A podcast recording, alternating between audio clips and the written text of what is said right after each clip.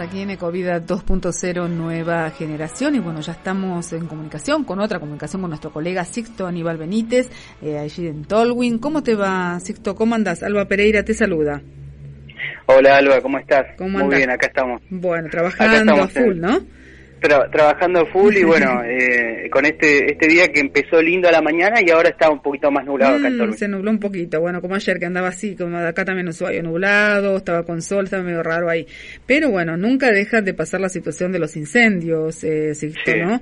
Así que comentanos brevemente y después pasamos obviamente a hablar un poquito de Emilio, que tenemos buenas noticias, que eso es lo importante. Pero bueno, contanos esto que ha pasado, por el fin de semana la gente se, mm, se agolpa a los lugares, obviamente lindo día, eh, quieren eh, disfrutar del, aire libre, eh, bueno, el, tanto encierro, trabajo acá para allá, eh, no poder, muchos no poder ir de vacaciones, bueno, sí, la gente se va a los lugares para disfrutar. Y bueno, ¿qué ha pasado, Sixto, respecto a...? Sí, la verdad que bastante alboroto, digamos, con respecto a lo que tiene que ver con el tema de, la salida de los bomberos, mm, de la unidad de manejo de fuego, y los entes de emergencia, protección civil, defensa civil, porque se dieron dos situaciones, digamos, con respecto al tema del fuego en sí.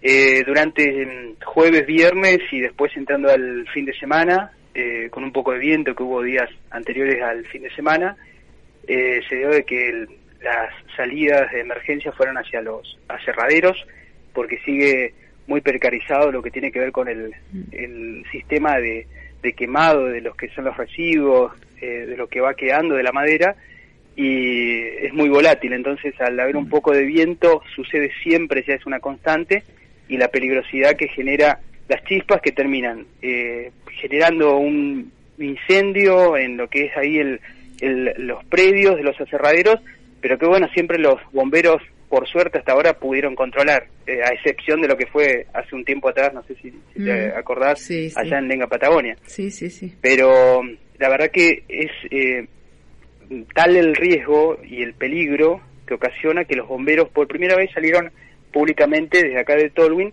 a pedir a los entes reguladores de que se tomen un poco de medidas más severas mm. o se vea de qué manera pueden trabajar con los aserraderos para eh, que esto no pase a mayores, porque bueno, realmente, a ver, contándote, hubieron tres salidas hacia los aserraderos y, y la verdad que, que en proporción se ha quemado bastante, digamos, 40 metros eh, mm. de precio, de, residuo, y yo creo que por fortuna no, no se va hacia al bosque. Tuvimos mucha suerte mm. durante estos días.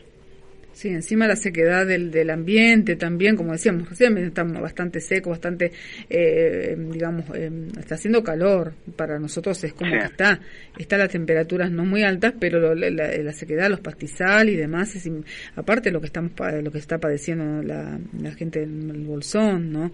Eh, debido a la, a siempre a la, al tema de la incidencia humana, ¿no? Lamentablemente.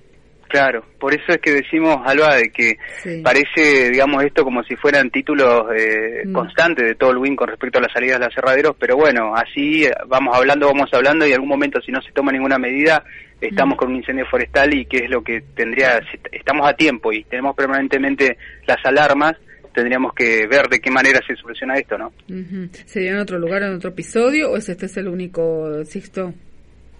¿Cómo? ¿Se dio otra, otro, otro episodio o es este es el que se dio solamente el fin de semana? Fueron, fueron estos eh, tres, digamos, situaciones que sucedieron con respecto al tema de los quemaderos, de los aserraderos, y después ya sucedieron otra, otros incendios que son producto de la inconsciencia humana. Eh, la inconsciencia de siempre, por ejemplo, en lo que es el EWAN, hubo dos salidas que se dieron, donde también se, pero no se sabe, digamos, a ciencia cierta qué es lo que ocasionó el incendio, pero uno imagina de que puede haber sido un fogón mal apagado, una colilla de cigarrillo tirada al suelo, y hasta ahí tuvieron que llegar la unidad de, manejo del fuego.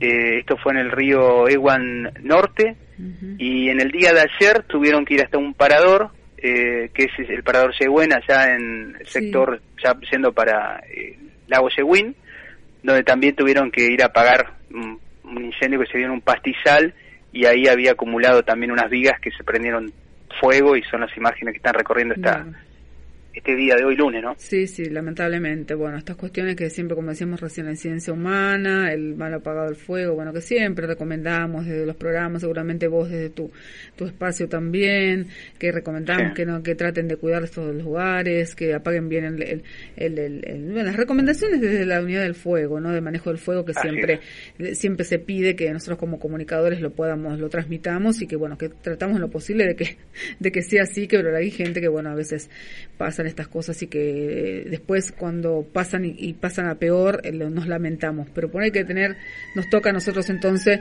tener la posibilidad de, de poder transmitir esto a la gente y esto es lo que estamos haciendo, eh, Sixto. Bueno, eh, respecto a eso... Y me queda uno dentro de lo que es el pueblo, digamos acá en un barrio, el, barrio nuevo que, que, es de Tolo, en el último barrio, que es para el sector del campo de Doma, no sé si te ubicás, sentido Cerro Michi, Laguna Negra. Sí. Eh, para ese sentido, en ese hacia ese destino también hubo hubo fuego, digamos, ahí en un, un eh, sector de microemprendimiento, que también estaban quemando fuego al aire libre y bueno. Claro, eh, estaban haciendo fuego. Y es como, es como decís vos, y en eso también hay que destacar, porque más allá de, de, todo lo que ha ocurrido, la gente de Defensa Civil, Protección Civil, la Unidad de Manejo de Fuego y Bomberos Voluntarios han trabajado muy bien. Inclusive una, hay una imagen de lo que fue este último hecho que te estoy contando, donde el fuego realmente es una dimensión, tomó una dimensión importante y lo pudieron controlar. Así que bueno, han hecho un trabajo realmente muy bueno. Eso es destacable y lo celebramos así por supuesto, Sixto. Bueno, eh, respecto a esto, está bueno, bueno, lo que nos estás informando, que podemos estar interiorizados en ese tema y para, ah, para concientizar, por supuesto, desde acá, desde nuestro lugar. Eh, también, bueno, tenemos buenas noticias respecto a, Emilio, Emilio Sáez, el dueño de la, de la, de la panadería de la Unión, ahí en Tolwyn. Bueno, contanos cómo, cómo están avanzando, la, hicieron la, el, tema de la remoción, bueno, contanos cómo está todo. Bueno, una de las cuestiones que ya se vio como positivo, que ya se hubo un avance realmente significativo, hablamos con gente de la empresa, eh, con ICER, que, que, son la empresa, una empresa de Tolum y está realizando la demolición, tenían previsto entre 15 y 20 días para realizar todo el trabajo, finalmente se adelantó y esta semana, viernes, ya estarían concluyendo con todo lo que es el trabajo de demolición, ya quedaría directamente el predio para poder empezar a, edificar. Y por otro lado, mientras tanto, Emilio estaba avanzando con una arquitecta Foina, que es la que hizo los planos que hoy se conocieron en imágenes, eh, una panadería totalmente moderna, con un diseño totalmente renovado.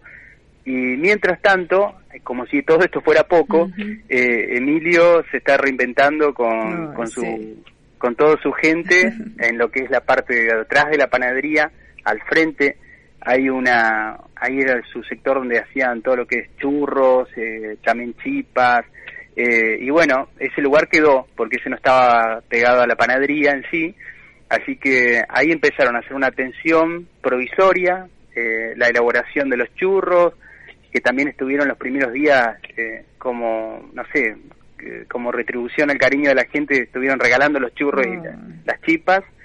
Y el fin de semana muy contentos todos, digo una imagen muy linda porque había una cantidad de, personas haciendo fila mm. para, para comprar ahí en, lo que es la, la panadería, digamos, este, esta improvisación que se está haciendo. Así que, bueno, eh, está con todas las pilas Emilio y muy contento ya de, de poder tener los planos en mano. Qué bueno, es un capo, Emilio. La verdad que una fuerza de voluntad para salir a... Y bueno, toda la comunidad, todo el amor de toda la gente a nivel nacional, internacional, ¿por qué no? Porque hay gente que también él, sumó muchos amigos, como decíamos la otra vez, también. Y bueno, y esto de, de reinventarse, ¿no? De hacer esto y de que haya quedado ese lugarcito de, em, para, para, para poder, eh, para, digamos, aflorar todo eso, lo que va a ser después la panadería. La verdad que estamos muy contentos, muy contentos, Sixto. Y mandarle... Así es, ahí a mí me, contaba su hija, estos días estuvimos charlando con ella, me contaba algunas historias realmente muy fuertes, por ejemplo, con este italiano que ha hecho un video que se ha también mm. viralizado para ayudarlo a Emilio y que han conseguido eh, muchos miles de euros para ayudarlo mm. Y que son, digamos, personas que no son eh, amigos eh, o amistades largas, son gente ciclistas que, que, que venían a Tolwyn y que Emilio, desde el silencio, tenía dos refugios donde no les cobraba nada y donde ellos podían pasar una semana y te daba toda la atención. Claro, claro. y esas cosas son las que vuelen hoy. Después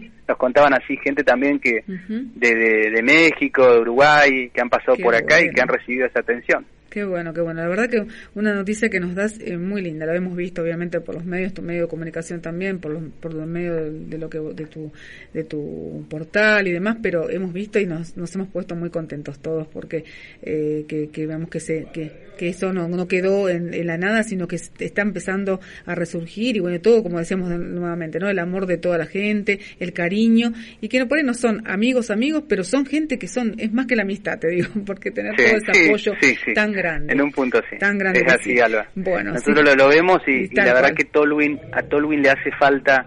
Hoy es como, nos pasa siempre en la vida, ¿no? Cuando perdemos algo es como que realmente le damos valor. Es verdad. Entonces, eh, hoy es como que todos nos damos cuenta de la importancia de lo que significa la panadería para Tolwin en sí, digamos, la cantidad de gente que hubo este fin de semana y que no tenía dónde ir y se complicaba y lo único que nos quedaba de la estación. Entonces, bueno, también nos da yo creo que el municipio también le, debe dar esta, esta mirada de que necesitamos ver de qué manera vamos estratégicamente eh, poniendo servicios en Tolwi, ¿no?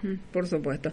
Bueno, Sixto, estamos atentos entonces a, bueno, gracias por el aporte para nuestro programa y estamos atentos, ¿sí? Para poder charlar nuevamente y contarnos cómo va avanzando esto, ¿sí? Después en algún momento vamos a hablar con Emilio, pero vamos a dejarlo tranquilo que haga sus cosas y mientras tanto podemos nosotros charlar y vos nos puedes informar sobre cómo va avanzando todo esto. Así que una alegría inmensa, así que te mando un abrazo. Igualmente, que tengan una buena jornada. Gracias, igualmente. Buena semana. Gracias.